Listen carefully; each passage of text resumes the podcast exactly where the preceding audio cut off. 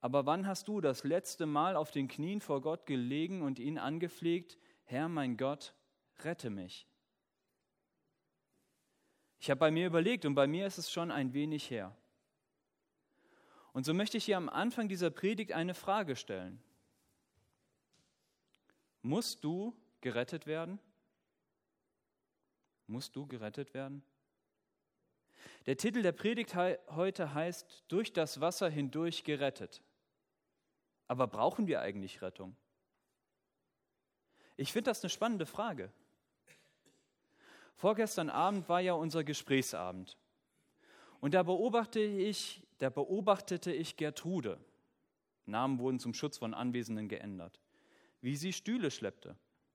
Und ganz viele Männer sprangen ihr zur Seite und wollten ihr die Stühle, Stühle abnehmen und sie für sie tragen. Ich übrigens auch. Aber eigentlich brauchte Gertrude gar keine Hilfe. Und sie hatte auch nicht darum gebeten.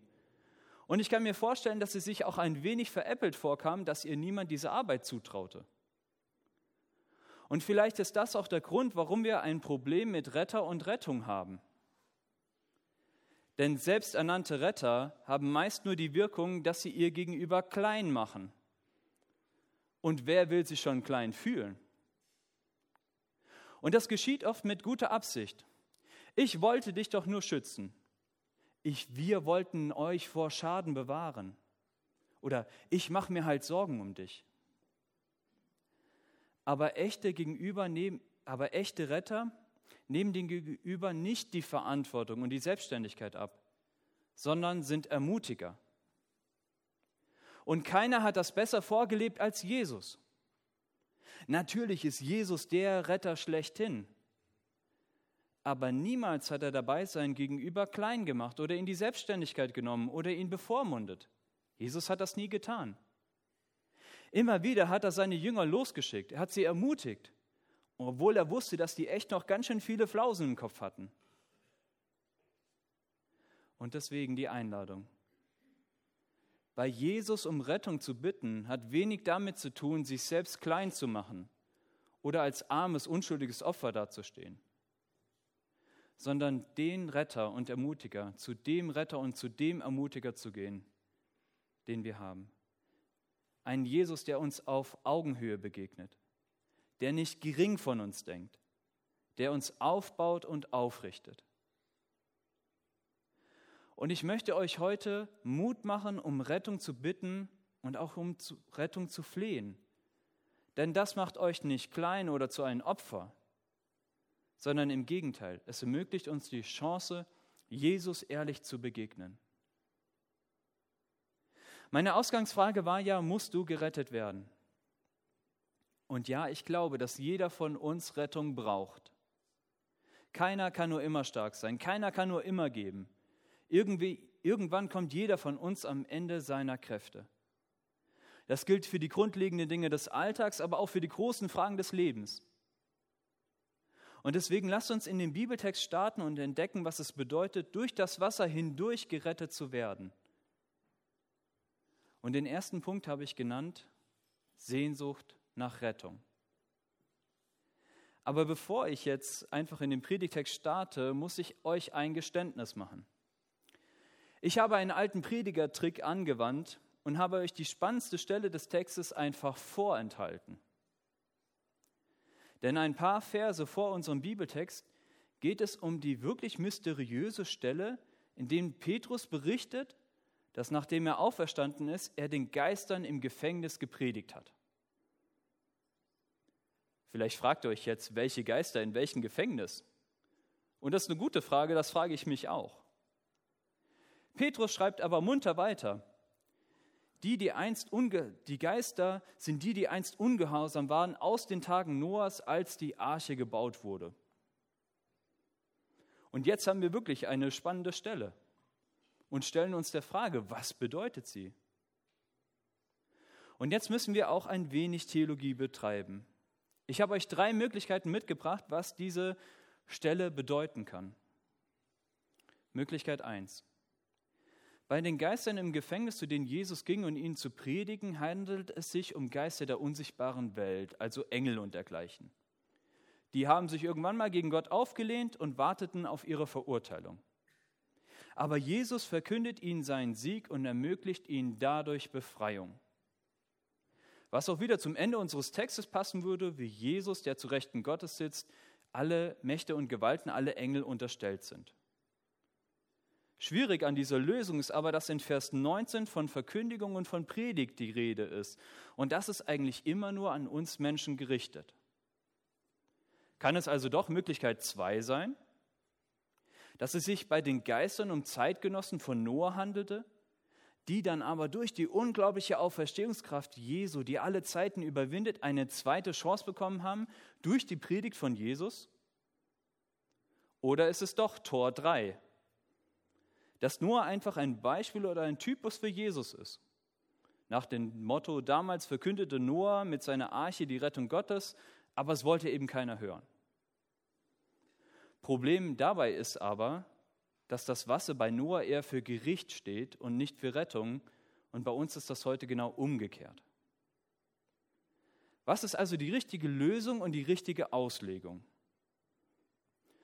Und jetzt bin ich vielleicht wieder ein bisschen gemein, denn das überlasse ich euch. Ich bitte euch aber, verliert euch nicht so sehr in Nebenschauplätzen. Was ich jetzt aber machen möchte, ist euch mit hineinnehmen in das, was ich erlebt habe, als ich mich mit diesem Text und den Möglichkeiten beschäftigt habe. Es geht um meine Erfahrungen, die ich dabei gemacht habe. Denn bei dieser ganzen Reise durch diesen Text ist mir eine Sache begegnet, nämlich meine Sehnsucht nach Rettung. Ich habe eben versucht, euch ein wirklich komplexes Problem innerhalb von drei Sätzen zusammenzufassen. Eigentlich ist es natürlich viel, viel komplizierter. Aber als ich mich damit beschäftigt habe und mich versucht habe, da durchzuschlängeln und auf mein Segelschiff die Küste versucht hat zu umschiffen, dann merkte ich immer mehr, dass es mich immer zur Möglichkeit zwei hinzog. Also die unglaubliche Auferstehungskraft Jesu, die alle Zeiten überdauert. Und ich bin ehrlich, da verlor ich meine wissenschaftliche Neutralität. Denn ich wollte, ich hatte eine Sehnsucht danach, dass diese Möglichkeit stimmt. Ich sehne mich nach Rettung. Ich sehne mich nach dieser unglaublichen Auferstehungskraft, die alle Zeiten überdauert. Das ist etwas, was ich erleben will, was irgendwie in mir schlummert. Als ich mit Noah den Taufkurs machte, dann fragte ich ihn an einer Stelle, bist du dir eigentlich bewusst, dass du hier eine ewige Entscheidung triffst? Ja, selbst den Ehebund schließen wir, bis dass der Tod uns scheidet. Aber Glaube und Taufe ist eine Entscheidung für die Ewigkeit. Ich gehöre zu diesem Gott. Ich vertraue und glaube an diesen Gott, dass er mich rettet. Und ich sehne mich nach seiner Rettung, dass er mich annimmt und dass ich angekommen bin.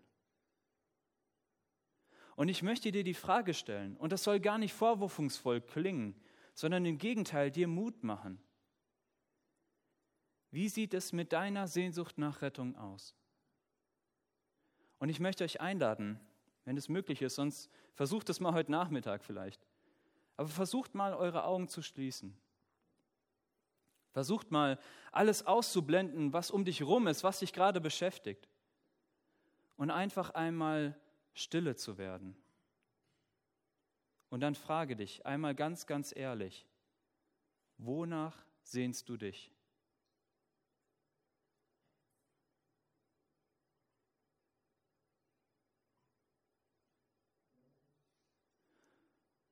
Und ich hoffe, dass du sie entdecken kannst.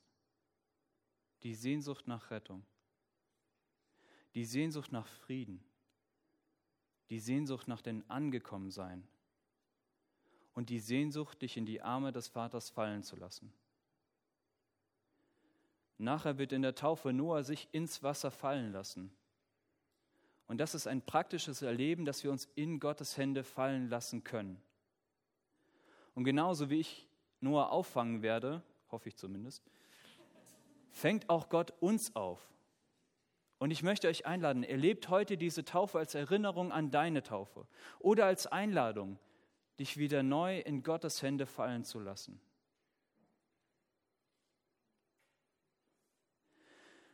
Wir haben jetzt besprochen, dass Rettung eigentlich eine coole Sache ist.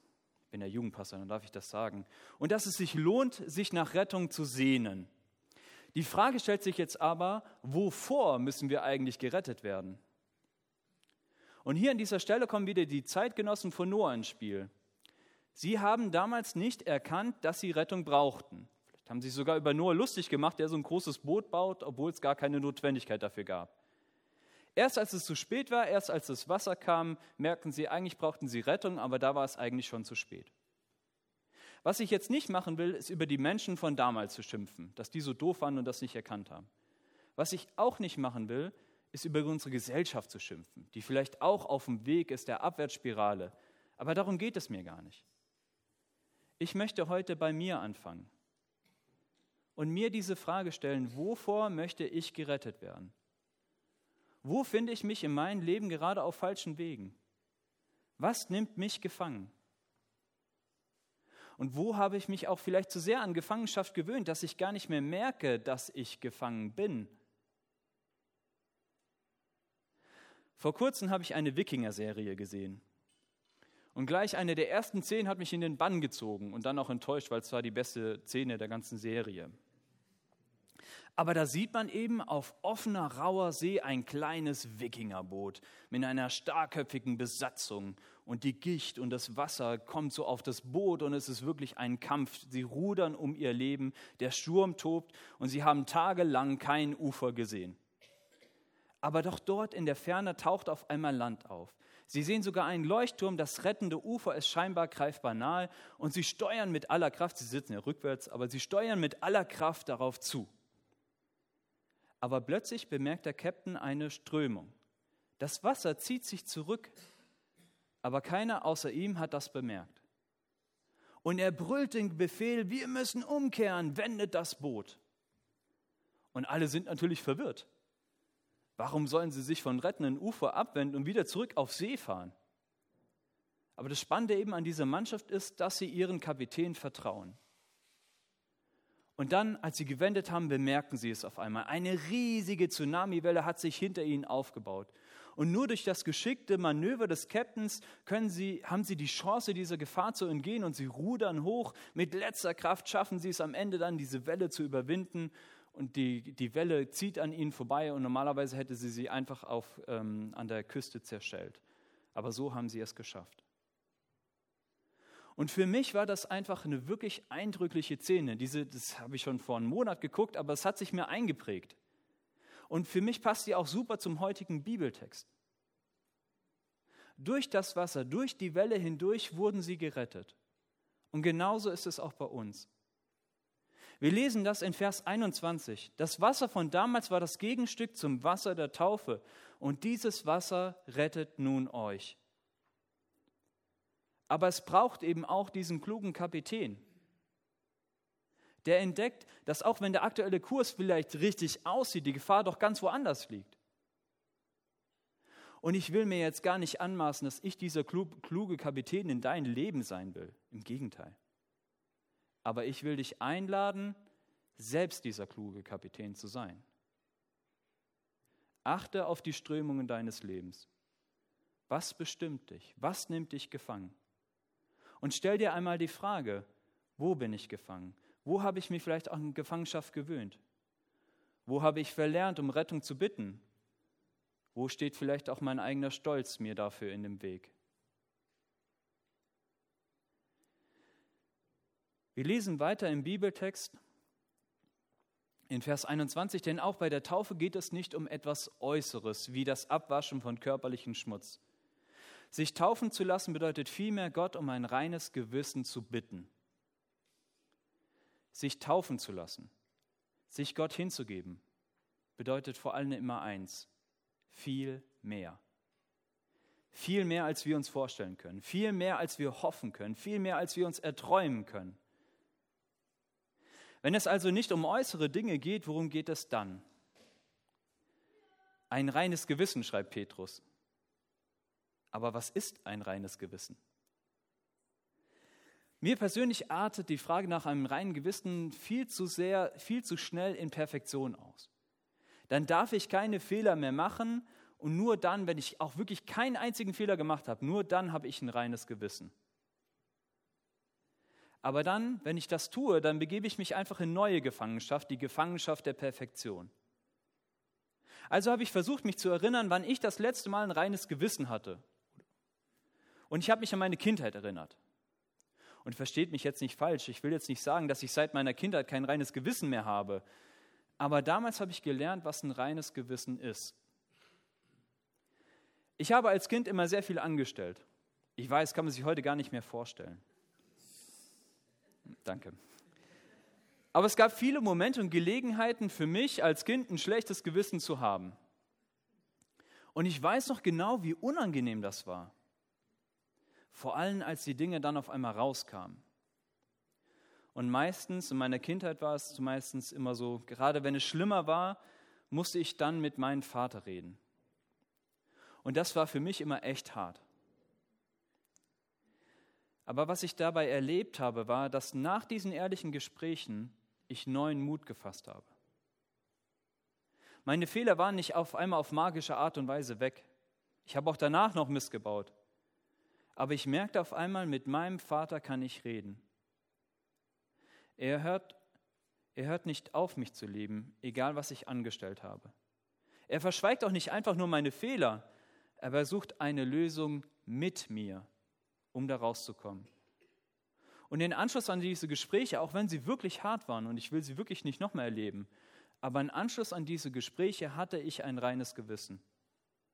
Ich habe mich mutig, frei und geliebt gefühlt. Und ich glaube, dass man das eben eins zu eins auch auf Gott übertragen kann.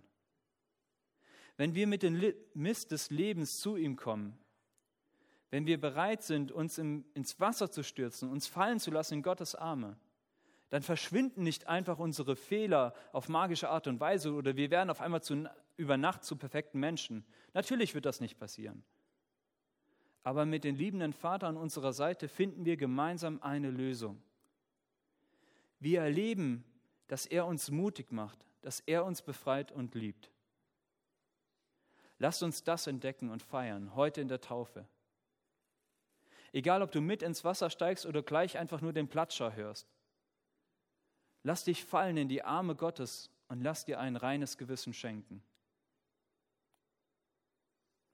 Zum Schluss der Predigt, wie kann es anders sein, kommen wir nochmal auf Jesus zu sprechen.